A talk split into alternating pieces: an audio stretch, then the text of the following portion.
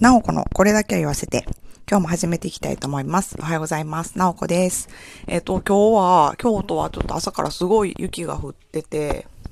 あの結構ね、うちの家南の方なんですけど、すごい雪降ってますね。今日ちょっと、あのもう、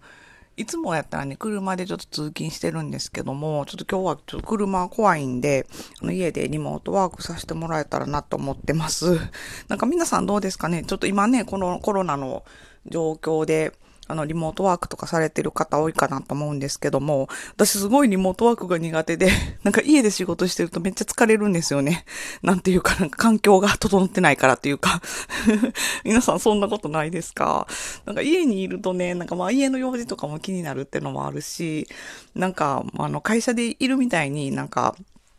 こう、なんて言うんですかね。家から出たら、家から出て会社に行ったら仕事、なんか会社からもう一歩出たらもうお仕事終わりっていう、なんかこう切り替えがなんかうまくいかなくって、なかなかなんかしんどい感じがするんですけども、今日はちょっとなんか、あのね、あの、今年初めてのリモートワークになりそうな感じなんで、ちょっとその切り替えをうまくできるようにちょっとや、訓練と思ってやってみようかなと思います。で、今日ちょっとあの朝から雪降ってたから子供のね、朝いつも出る時間が、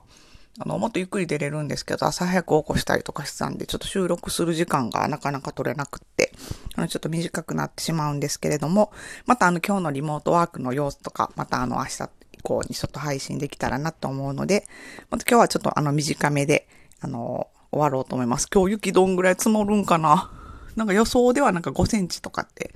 最大5センチとかって書いてたんですけど、が積もったら子供たちは喜びそうやけど、親は嫌ですね。もう、ほんまやめてほしい。